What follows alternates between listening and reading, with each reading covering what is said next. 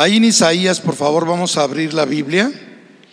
Es un versículo que el Señor nos dio en el tiempo de clamor, de oración y ayuno. Eso fue el día 11, 12 y 13 de julio de este año. Propuse en mi corazón ayunar estos tres días, 11, 12 y 13 de julio, cuando llevaba apenas la segunda quimioterapia a mi esposa. Y el Señor me dio este pasaje, nos dio este versículo en nuestro devocional. Nosotros tenemos acostumbrado, hermanos, tener nuestro devocional diario antes de acostarnos, ocho y media de la noche, nueve de la noche aproximadamente, leemos la Biblia. Y hemos eh, decidido leer la Biblia todos los días, mi esposa y yo. Y ya tenemos tiempo, años, años. Y leemos el plan de la Biblia, de, la Biblia que está en, en, la Biblia electrónica, en YouVersion se la recomiendo, YouVersion, y tiene planes para leer la Biblia, la Biblia en un año. Y hermano, nos tocó este capítulo, estos versículos que voy a mostrarles y cómo los versículos que recibíamos en nuestros devocionales a través del clamor, de la oración, eh, para que mi esposa pues fuera sanada del cáncer. Y efectivamente fue sanada conforme a la confirmación que dio el médico.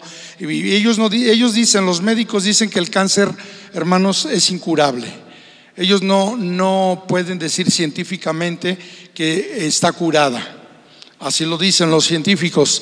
Pero eh, los resultados de laboratorio y los resultados de, de, este, de la tomografía, o sea, radiológicos, dieron eh, vista de que el rango de, el del antígeno de cáncer, conforme al cáncer de ovario, estaba normal de 0 a 35 es el rango y tenía un rango de 19. De tal modo que dijo el médico, está normal. No decía que, ¿verdad? Lo vimos en su consultorio el día 28 de agosto. Y hermanos, cuando vio la tomografía dijo, pues no veo absolutamente nada, solamente veo unos pequeños quistes en el, en el, en el páncreas y un pequeño tumorcito en uno de los ovarios pero esto con la extirpación de la matriz se puede quitar. Y como ven, pues ahí está bien, está normal, decía. Entonces yo la sano, pues está normal, decía el médico. Y oramos ahí en su consultorio, el doctor, el oncólogo médico que la está tratando en, en el Seguro Social y también en su consulta particular. Y ahí oramos y dimos gracias a Dios ahí en el mismo consultorio, sabiendo que Dios es fiel. Amén. Dios es su palabra y Él confirma la palabra. Así que abran su Biblia en Isaías 30, 19, que es un versículo que el Señor nos dio. En tiempos de ayuno les decía, y en esos días yo clamaba y ayunaba y decía, Señor, desde el 8, el 9 de mayo, un día antes del Día de la Mamá, el Día de la Madre, ella fue intervenida quirúrgicamente con una, con una, una cirugía de, investigación, es decir, una biopsia. Entonces fue una, una cirugía laparoscópica. Y el médico, el especialista, el oncólogo, hizo la biopsia el 9 de mayo. Y efectivamente dijo que estaba tremendo. Era una, un, cáncer eh, maligno con un nivel de 3C. Y ahí están los resultados, con un grado de 1700 y tantos de cáncer, cuando el rango era 35 cuando ya baja 19, hermanos, más de 100 veces. Entonces hemos declarado en fe la sanidad plena de Margarita, la pastora, ¿ok? Vamos a leer esta porción bíblica ahí donde están sentados. Dice así la palabra, esta promesa dada en estos días de oración y ayuno. Ciertamente el pueblo morará en Sión, en Jerusalén. Ciertamente el pueblo morará en Sión.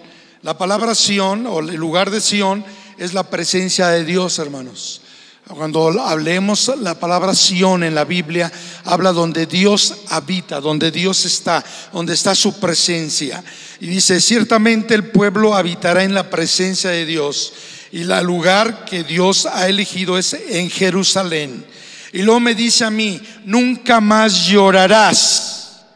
El que tiene misericordia se apiadará de ti al oír la voz de tu clamor, te responderá.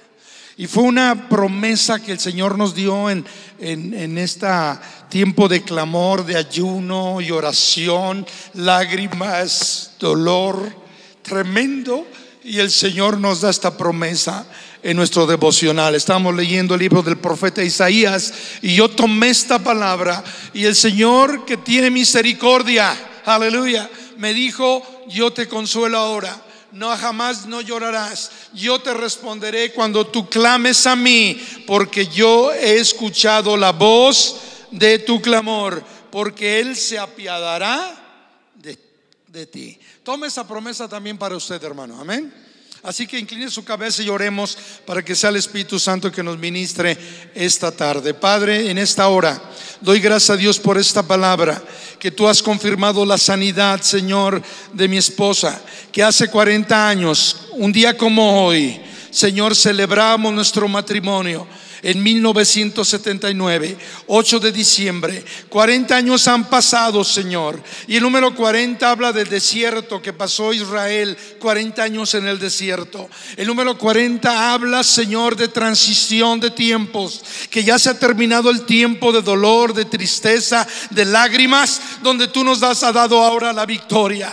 Y podemos caminar al rumbo que tú tienes destinado ahora para la iglesia, para nosotros, para la gloria de Dios el Padre, glorifícate ahora, porque tuya es la gloria, porque tuya es la honra, porque tú hiciste la obra y a ti te damos gracias. Y todos decimos, amén. Cuando pasa uno por este desierto, hermanos, eh, lo primero que comienza uno cuando está uno en el Señor, una de las cosas que, que se aferra uno es a las promesas de Dios es cuando uno clama a Dios de verdad, es un clamor de verdad. Porque cuando uno le, pica la piedrita en el zapato es cuando dice, ay Dios mío, ¿verdad? Efectivamente hay tiempos de prueba, hay tiempos difíciles, pero quiero decirles hermanos que en todo tiempo debemos de orar a Dios, no nada más en tiempos de prueba, debemos de orar siempre y su misericordia es para siempre.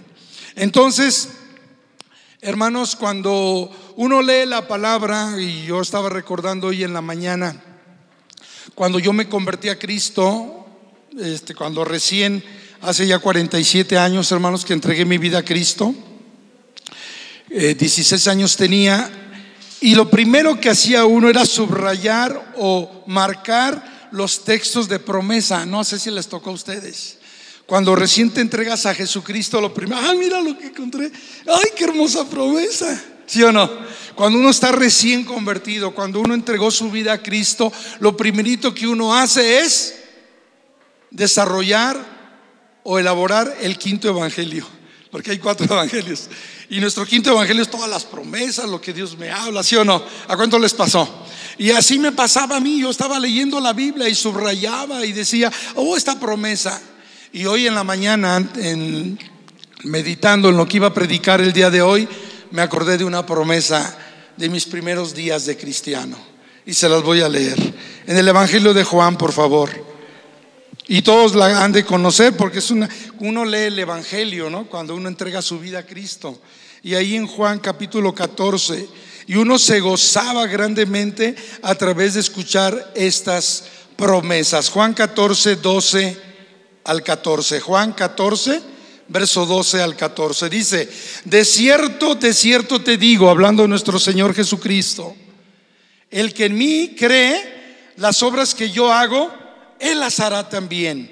Y aún mayores hará porque yo voy al Padre. Decía, uff, si Cristo hizo milagros poderosos y portentosos, eh, reprendiendo el mar, eh, sacando a los demonios, sanando a los enfermos, resucitando muertos, y si Él dice que yo voy a hacer mayores obras, porque Él va al Padre, ¿qué promesa está la subrayo? ¿Se, acuerdan? Entonces uno subrayaba o pintaba y marcaba. Es esta promesa, me quedo con ella. Y lo sigue diciendo el 13. Y todo lo que pidieres al Padre, en mi nombre, lo haré. Lo haré. No dice, voy a ver si lo hago, lo voy a pensar. No, Él está confirmando, hermanos, que la fe que nosotros tenemos no es que Él puede hacerlo, sino que Él lo va a hacer. Amén. No que Él, no que le creemos que Él quiere hacerlo. Él desea hacerlo. Él lo ha prometido y dice que lo hará. ¿Cuántos dan gloria a Dios por eso? para que el Padre sea glorificado en el Hijo. Y lo sigue confirmando el 14, si algo pidieres en mi nombre, yo lo haré. ¿Cuántos dan gracias a Dios por estas promesas, verdad? El día que, que bueno, estuvimos, estuve yo tres noches, tres noches en el hospital, ahora la semana pasada, no pude estar aquí el domingo porque me quedé precisamente toda la mañana. Una hermanita nos apoyó toda la noche del sábado para el domingo. Yo ya había estado jueves, viernes y sábado, tres noches. Hermanos, sin, sin colchón, ¿eh? o sea, en una silla, sí que estaba pesado. Tres días y tres noches como Cristo, ¿no? Cuando resucitó, estaba acordando, ay Señor, pues estaba aquí sepultado y porque me Nada más dos horas nos daban chance de, descansar los enfermeros, porque pasaba un enfermero, y luego pasaba el que barre, y luego pasaba el de nutrición, y luego pasaba el de las pastillas, y luego pasaba el, de, el del lado de la izquierda, luego el del lado derecho, son tres enfermos, y todo el día y toda la noche pasan y pasan y pasan, ¿verdad? Atendiendo a los, a los enfermos. Y no te dejan dormir. Pero curiosamente me di cuenta la primera noche que no dormí nada que a partir de las 3.10 se echan su pestaña todos, porque nadie pasa. No, hermano, pues me, yo aterrizaba en el piso literal, hermano, sin, porque no te dan chance de meter sábana ni nada. Ahí me acostaba y dos horas dormía. Tres días y tres noches. Y gracias a Dios por las hermanitas que nos apoyaron en su momento. Bueno, ahí estaban los hijos. Pero hermanos, este, cuando lo primerito que me dijeron cuando me llamaron y la subieron a piso después de la cirugía del jueves, del jueves 28, curiosamente entendí algo.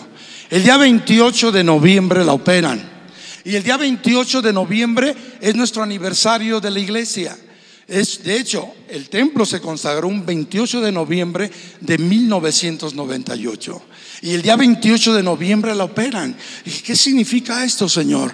Quiere decir que si la esposa es símbolo de Cristo y la iglesia, y así como un día yo dije, así como ustedes como iglesia aman a mi esposa y la han apoyado y han visto por ella, así hay que amar la iglesia. ¿Se acuerdan que les prediqué un día?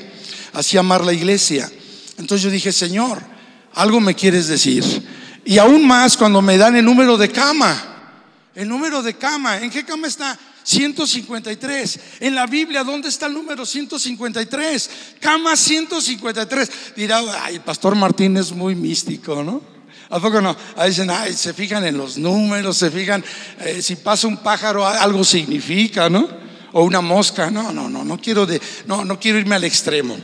Lo que sí quiero decir, hermanos, es que el 153, porque si el Señor sanó a mi esposa y si era lo último que Dios iba a hacer en esta cirugía de poder estirpar la matriz y sacar totalmente, limpiar totalmente el cáncer, yo creo, hermanos, que Dios tiene una nueva etapa, un nuevo periodo, ¿verdad? Un nuevo periodo, una nueva transición. Y como muchos hemos dicho, Dios tiene algo algo para la iglesia en este tiempo. Ahora vamos a trascender, es una transición y un cambio donde queremos ver bendición, una mayor bendición. Amén.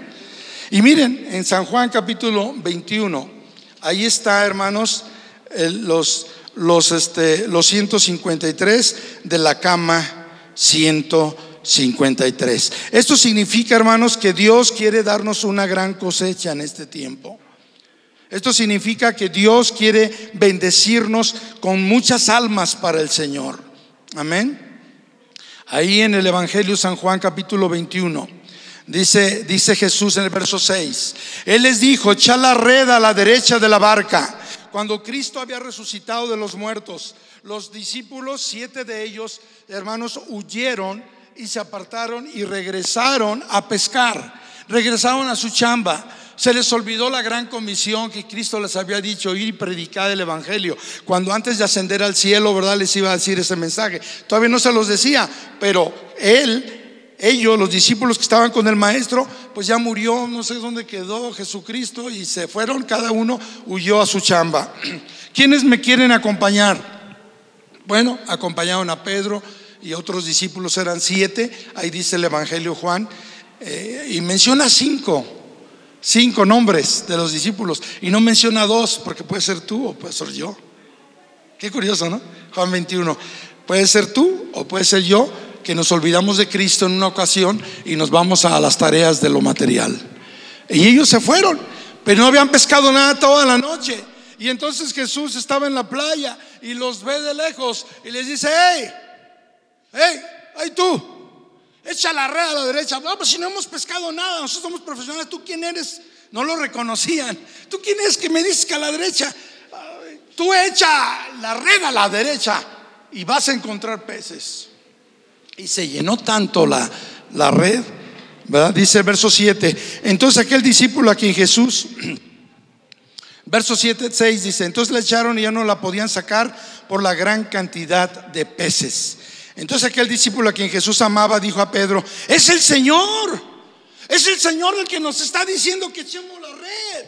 Y no lo reconocían, hermanos. Pues ¿quién lo va a? Estaban pensando en lo material en sus propias cosas, en su propio egoísmo, en sus propios intereses. Y el 153, subo a la cama de mi esposa y veo cama 153.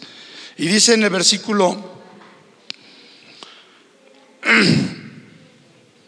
versículo 8, y los otros discípulos vinieron con la barca arrastrando la red de peces pues no distaban de tierra sino como 200 codos. Échenme la mano porque es muchísimos peces.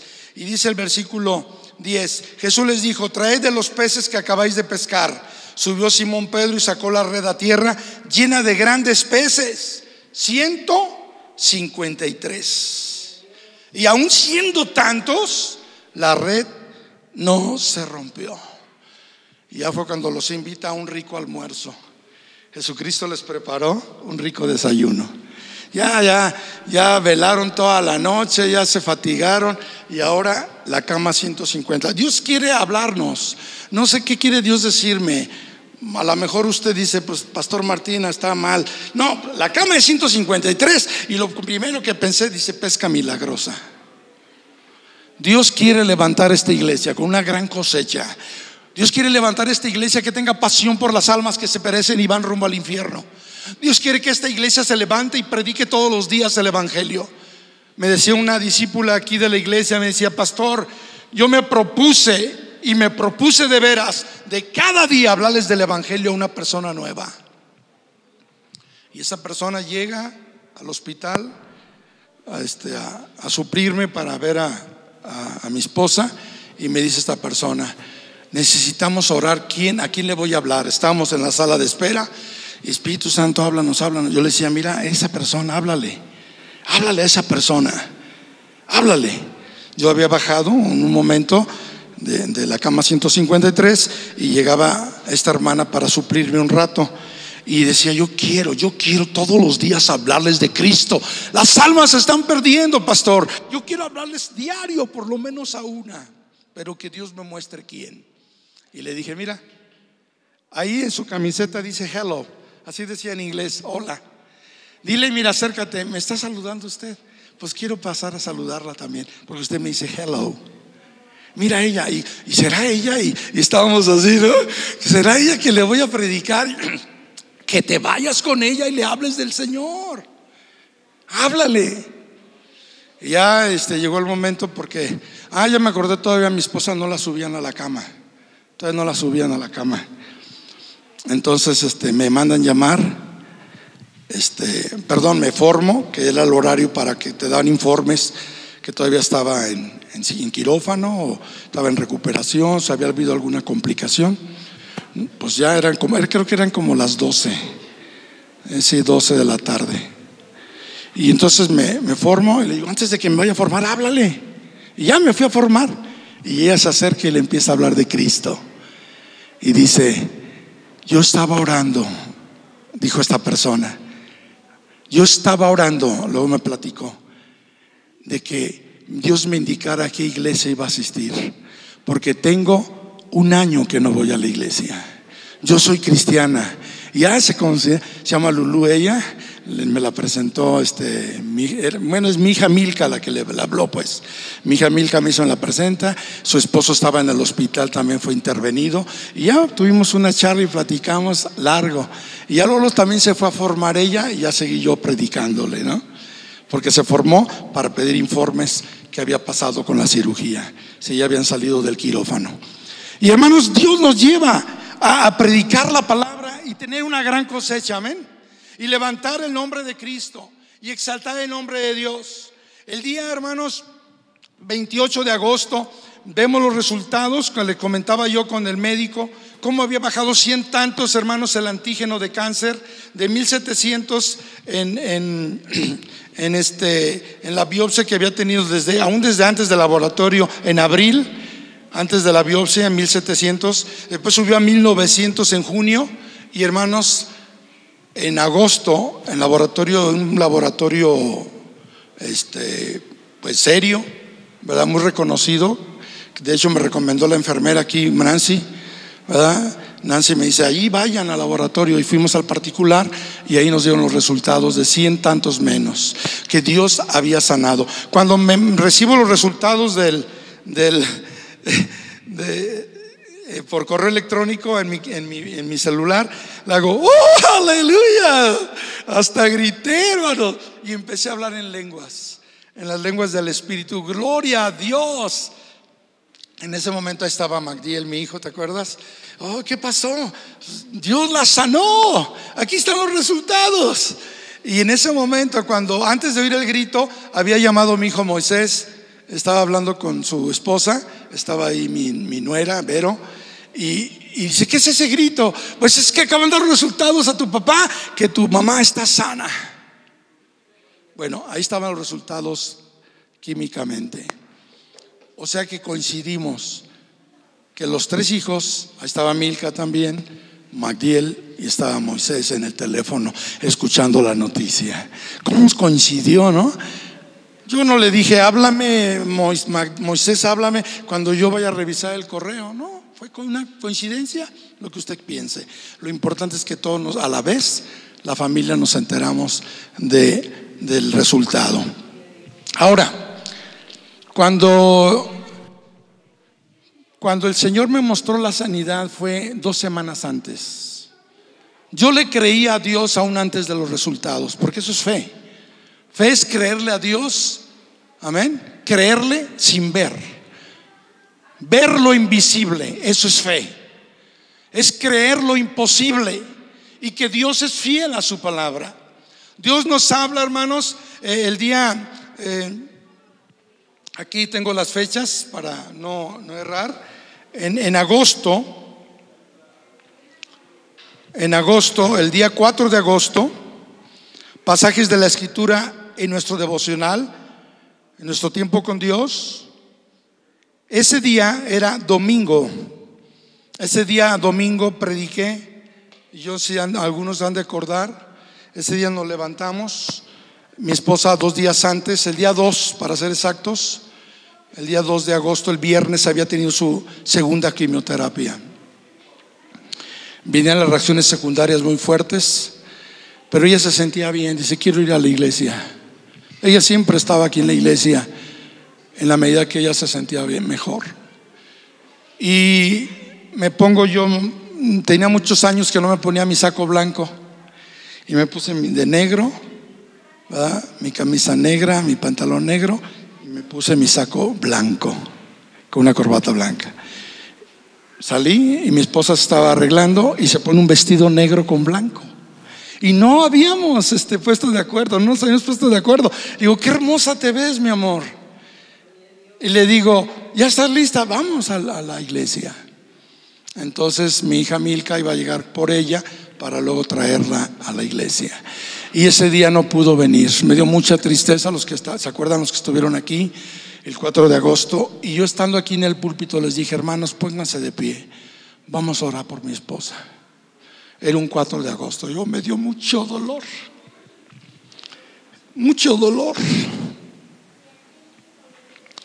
Y en la tarde Dios confirma la sanidad.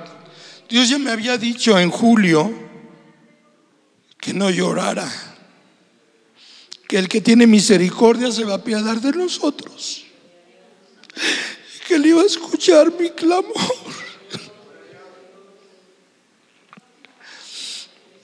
Me dio mucho dolor y hermanos, en la tarde, en nuestro devocional, Dios me da esta palabra.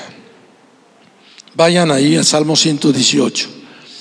Los versículos y los pasajes que el Señor nos dio en ese devocional de la tarde, porque aunque ella no podía leer por la situación de, de su malestar de mi esposa, siempre yo ponía la bocina para que ella escuchara la palabra. Y yo creo a la palabra. Miren, Salmo 118.1 dice, alabad a Jehová porque Él es bueno. Dios estaba confirmando su misericordia que había hablado meses atrás, o un mes atrás, en julio. Y lo dice, confirmando su misericordia a través de la sanidad. Dice el verso 1, ¿están ahí? Salmo 118.1. Alabad a Jehová porque Él es bueno, porque para siempre es su misericordia. Verso 2. Diga ahora Israel que para siempre es su misericordia. Diga ahora la casa de Aarón que para siempre es su misericordia. Digan ahora los que temen al Señor que para siempre es su misericordia. Y hermanos, eh, el, el día que estuvimos orando, estábamos leyendo el Salmo 118, nuestro devocional en la noche. Hermanos, ese día 4 de agosto, ese día, ese domingo que no vino mi esposa y que yo la esperaba, ese día que oramos para que el Señor la sanara y confirmara la sanidad, ese día Dios me está recordando, no te olvides de mi misericordia. Y antes de pasar aquí, yo estaba orando, doblé mis rodillas hace rato que estábamos adorando. Yo le dije, Señor, tu misericordia es para siempre. Tú eres mi rey y soberano. Estábamos cantando un canto del rey. Y el Señor viene a mi mente y me dice, yo tengo misericordia de ti, pero el ser humano no es misericordioso. ¿Qué quieres decir, Señor? Que la lo contrario a misericordia es juicio y venganza y falta de perdón. Eso es falta de misericordia. Porque misericordia es no recibir lo que merecemos, hermanos. El infierno, el castigo, la pena, la pena, eh, el salario, la paga de, de, nuestro pecado es la muerte. Y Dios tuvo misericordia de nosotros y nos perdonó, amén. Dándonos el perdón y la vida eterna. Eso es misericordia. Y el ser humano a veces somos nosotros, y me habló hace rato eso. Lo contrario a misericordia es traición, es venganza, es desquite, es ofender, es falta de perdón. Y no sé por qué Dios me dio esa palabra hace rato, pero si hay alguien aquí que no es misericordioso, Dios nos ayude a ser misericordiosos como Él es misericordioso. Amén. Como Él nos perdonó, dice Pablo, ser misericordiosos unos con otros. Si alguno tuviere queja contra otro, perdónense. Dios por eso me habló antes de levantarme. Yo soy, yo no soy perfecto, quizás alguno se ha ofendido y les pido perdón públicamente, pero Dios quiere que nos perdonemos. Este, precisamente el día de ayer estamos leyendo primera y segunda carta de Juan. En nuestro, ya estamos terminando la Biblia en un año. Y la terminamos el 31 de este mes, curiosamente.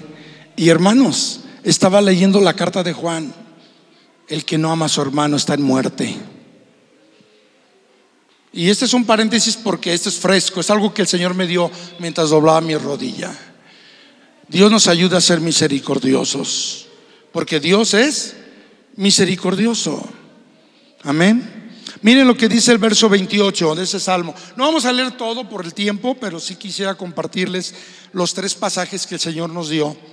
Miren lo que dice verso 28. Mi Dios eres tú, Salmo 118. Y te alabaré, Dios mío, te exaltaré.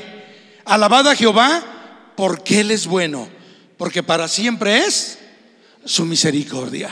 Y sigue confirmando el Salmo 118 acerca de la misericordia de Dios que Él nos había revelado en Isaías, el pasaje que leímos al principio.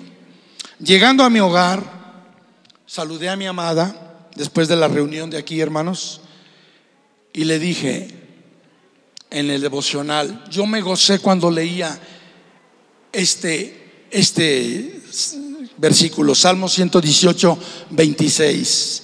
Bendito el que viene en el nombre de Jehová. Dios me estaba diciendo bendito. Y estaba llegando a mi hogar, a mi casa, saludando a mi amada, ¿cómo estaba? Y en el devocional Dios me da este versículo. Bendito el que viene en el nombre de Jehová. Desde la casa de Jehová os bendecimos. Os bendecimos. Salmo 118, 26. Hermanos, habíamos orado aquí y la estábamos bendiciendo desde aquí, desde el santuario, a mi esposa por sanidad. Y Dios la bendijo con sanidad. Dios estaba confirmando la sanidad y el milagro, aún antes de ver los resultados. De hecho, todos estos pasajes que el Señor nos dio, ya a mis hijos se los compartí 15 días después. Estábamos orando y le dije a, mis hijos, quiero hablar con ustedes. Traigan a su esposa, sus hijos, su familia, o nada más usted y su cónyuge. Y platiqué con ellos. Aquí está Magdiel. Milka tuvo que quedarse con su mamá ahora para predicar yo aquí. Ella se quedó ahorita en casa, en la casa ahí con su mamá. Pero les compartí, les compartí la palabra el día, el día domingo 18 y 19 de agosto. Y el día 28, el día 20, más o menos como el día 26, sí, como el, día 26 fue cuando recibimos la, la respuesta del, del, laboratorio, los resultados del laboratorio. Entonces, aproximadamente 10 días antes. Hermanos, cuando el Señor nos habla en su palabra, tenemos que entender algo, que sin fe es imposible agradar a Dios. Sin fe, dice la Biblia, es imposible agradar a Dios. Si no le crees a Dios, entonces ¿a quién? Y, parece que somos como un discípulo que conozco y todos conocemos que se le apodaban el dídimo. No, si yo no viere eh, la lanza clava el, agujero aquí, y si no viere yo aquí sus agujeros en sus manos, si yo no viere sus heridas en la frente por la corona, yo no creo, no es cierto. Es que lo vimos, Tomás, Tomás, se le apareció. No, no creo. Y de repente te hablan, Señor. Mira, mete la mano aquí. Jesús es un Dios de amor que comprende nuestra incredulidad. Jesús, nuestro gran Señor, comprende nuestras más tremendas pruebas y angustias. Él no, lo reprochó, luego le dijo, Tomás, acerca tu mano, yo soy. Señor mío, se dobla sus rodillas. Pero bienaventurados los que no vieron y creyeron. Pues tú por cuanto viste, creíste. Hermanos, creerle a Dios a su palabra. Miren, yo creía esta palabra y miren lo que dice la escritura. Eh, amén. Salmo 118, 21. Él escuchó mi oración porque él había dicho en Isaías. Vamos al verso 21, Damaris, por favor. Salmo 118. Si tienen su Biblia, abran sus Biblias. Estamos ahí en ese capítulo. Dice: Te alabaré porque me has oído. ¿Cuántos dicen amén? Aleluya. Verso 21. Estamos leyendo en mi devocional estos versículos, hermanos, en medio del clamor, el Señor responde, porque Él había dicho que Él iba a escuchar nuestro clamor, que Él iba a apiadarse de nosotros y que su misericordia iba a estar ahí. Y por eso dice eh, la respuesta al verso 21, te alabaré porque me has oído y me fuiste por salvación. Hay otra versión que dice por salud. Hay oraciones, hermanos, que son promesas confirmadas y que son consistentes. ¿Sí? Dios me dio un, video que se los compartí, no sé si está el video por ahí, en un ratito más lo pongo. Eh, yo se los había, los, lo habíamos puesto, pero teníamos problema con el internet. Y Dios me dio este, este canto, esta alabanza en mis tiempos de ayuno. ¿Por qué el Señor iba todavía a resguardar la salud de mi esposa? Es lógico que un día vamos a partir cualquiera de los dos. No somos eternos. En nuestro cuerpo no somos eternos. Vamos a estar ausentes del cuerpo, pero presentes con el Señor. Amén. Ausentes del cuerpo y presentes con el Señor. ¿No se gozan? Ausentes en el cuerpo, ausentes. Martín no es este que ven, este es el cascarón. Pero el que el Martín está aquí adentro, donde está ausente cuando muera y presente en el Señor. Amén. Y cuando vamos a este video, vamos a verlo, esta es la razón por la cual todavía mi esposa y yo vamos a estar otro rato aquí dándoles lata, hermanos, como pastores. Vamos a, vamos a verlo. Supongamos que hay amigos, que todo está bien y tenemos que luchar por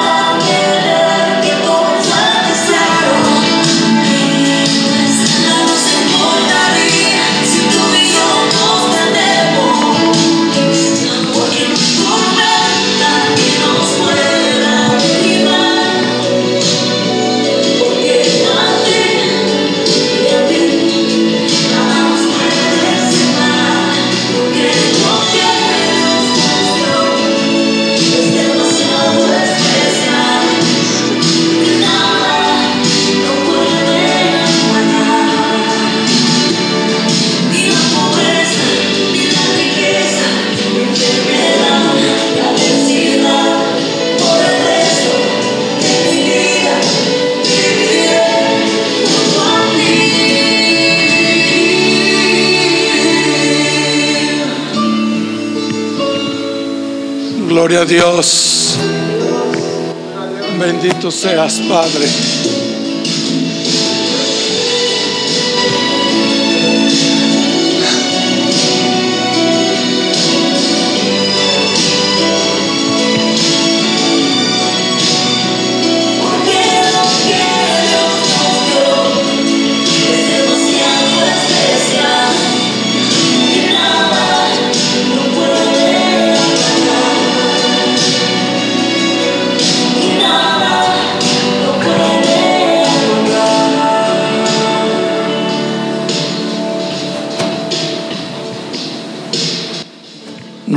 Dios.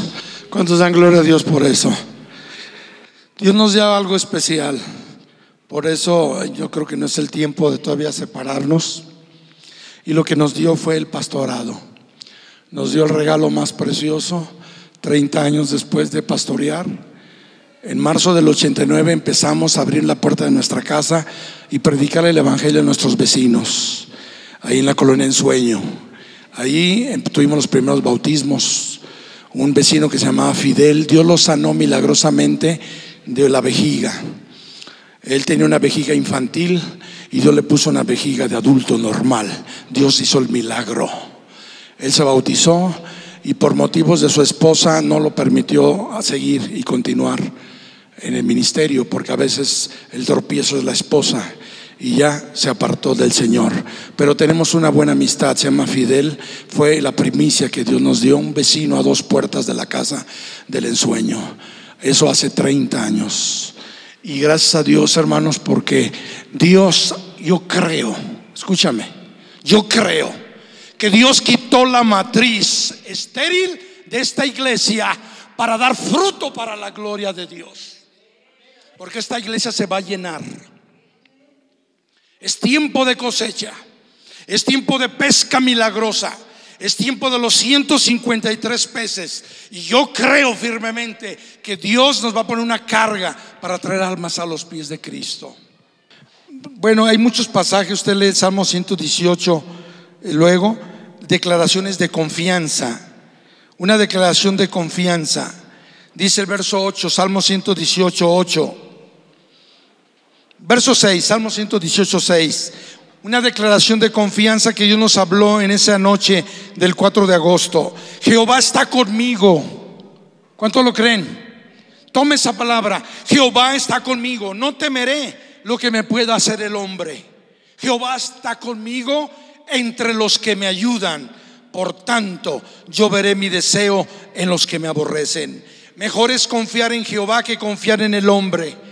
Mejor es, es confiar en Jehová que confiar en príncipes. Bueno, eh, Dios puso a los médicos, pero es mejor confiar en Dios. Amén. Yo sé que aquí hay muchos pasajes, hubo una guerra espiritual, pero lo que sí yo puedo decir, que hay oraciones que Dios puso en nuestra mente y corazón a través de esta palabra, porque Dios estaba hablando a través de nosotros en su palabra, en nuestra oración personal. Miren, vamos a leer verso 17, Salmos 118, 17. Esa es una oración. Bueno, desde el versículo 14. Dice, mi fortaleza y mi cántico es Jehová. Y Él me ha sido, amén, por salud. Amén. Él estaba poniendo palabras en nuestra boca, cómo debemos de orar en medio de la aflicción. Y lo dice el versículo 17. 17. No moriré, sino que viviré y contaré las obras de Jehová. Me castigó gravemente Jehová. Verso 18. Me castigó. Me puso en disciplina. Me habló en este tiempo de desierto más no me entregó a la muerte. ¿Cuántos dan gloria a Dios? Tenemos que orar y confiar. Y por último, vamos a leer este capítulo, nada más vale otro porque ya se nos fue el tiempo. Verso 23.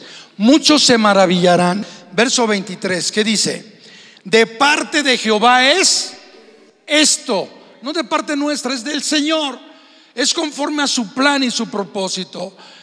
Yo le decía, Señor, haz tu, haz tu, voluntad. Llegó un momento de decir, Señor, si tú te la llevas en medio de la desesperación, así dice uno, pero haz tu voluntad. Pero no quiero, Señor. No te la lleves, por favor. Cuando Dios me da este canto, yo les di algo especial. No es tiempo que lo separe todavía. Dios es fiel, hermanos. No sé cuánto tiempo estemos juntos, pero él, es soberano, amén. Dice así en el verso 23, 23, de parte de Jehová es esto y es cosa maravillosa a nuestros ojos. Tanto fue que se sorprende, hermanos, la gente, que, que seguimos leyendo nuestro devocional Jeremías, nos tocó el libro de Jeremías. Vamos a Jeremías, por favor. En el verso 14, Jeremías 17, 14, es la segunda parte del, del, capítulo 17 y es parte del capítulo 16. También teníamos el 16, parte del 16 porque la primera parte habla del día, de, del día del Señor, que estar en la iglesia, el día del Señor. Pero en la parte segunda del capítulo 16 Dios me habló. Pero vamos a pasar al 17, amén. Jeremías 17, ¿están ahí? Dios hablando en nuestra oración, verso 14, sáname, Sáname, oh Jehová, y seré sano. Sálvame y seré salvo, porque tú eres mi alabanza. Y viene la prueba, al verso 15. He aquí que ellos me dicen, ¿dónde está la palabra de Jehová que se cumpla ahora? No que Dios te dijo que se iba a cumplir. No que Dios te dijo que le iba a sanar. Y entonces empieza, puede haber vociferaciones o voces ajenas y hubo guerra espiritual. ¿Cómo que si Dios ya la sanó, por qué esto y por qué aquello y por qué lo otro? Y entonces el profeta Jeremías responde, como yo debería de responder y ustedes también. Verso 16, mas yo no he ido en pos de ti, Señor, para incitarte a aquellos que se burlan y no y tienen incredulidad porque dicen, pues ¿dónde está la palabra? Ni deseé día de calamidad. Tú lo sabes, Señor. Lo que de mi boca ha salido fue en tu presencia. La presencia de Dios en nuestro devocional, en medio de la oración, en medio de, de, estar de rodillas, de llorar, de gemir, de clamar, de llorar, de pedirle a Dios misericordia y ver una plena restauración en el cuerpo de mi esposa. Son tiempos de dolor, de mucho dolor. Pero Dios nos dio la victoria. Su gracia triunfó. Su misericordia triunfó. De hecho, desde que tú y yo, hermano, escúchame, conocimos a Jesucristo, fue gracias a que su amor triunfó en la cruz. Cuando Cristo murió en la cruz del Calvario, su amor triunfó, conquistándonos su amor, perdonándonos todos nuestros pecados. Amén. Sabemos que Él llevó en la cruz del Calvario nuestras enfermedades, pero también sufrió nuestros dolores, pero también llevó nuestros pecados y por su sangre fuimos perdonados. Voy a concluir con este otro versículo que sí quiero decirlo, hermanos, porque también es parte de, y con esto damos gracias a Dios. Vayamos por favor ahí en Jeremías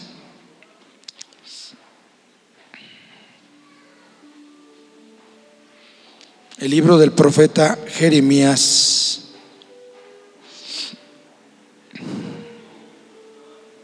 Aquí está. Verso capítulo 16. Por favor, Damaris. 16, 19. Quiero también enfatizar este punto. La promesa de Dios que confirmó en mi corazón, creyéndola y tomándola ese 4 de agosto, ese día que oramos aquí. Es importante que sepan esto, hermanos. Yo sé que muchos de ustedes oraron, hermanos, y doy gracias a Dios por su apoyo, por sus oraciones. Mucha familia en Cristo, pastores de la ciudad, pastores del área, nuestros mismos pastores Jacobo y Marjorie. Muchos equipos de oración estuvieron orando por mi esposa. Pero quiero que escuchen esta última parte del testimonio. No fueron los ídolos los que sanaron a mi esposa. Porque hay gente que aunque no cree en el Dios verdadero, estuvo orando a sus dioses. ¿Sí me explico? ¿Me explico? Porque tenemos familia que con todo respeto les amamos.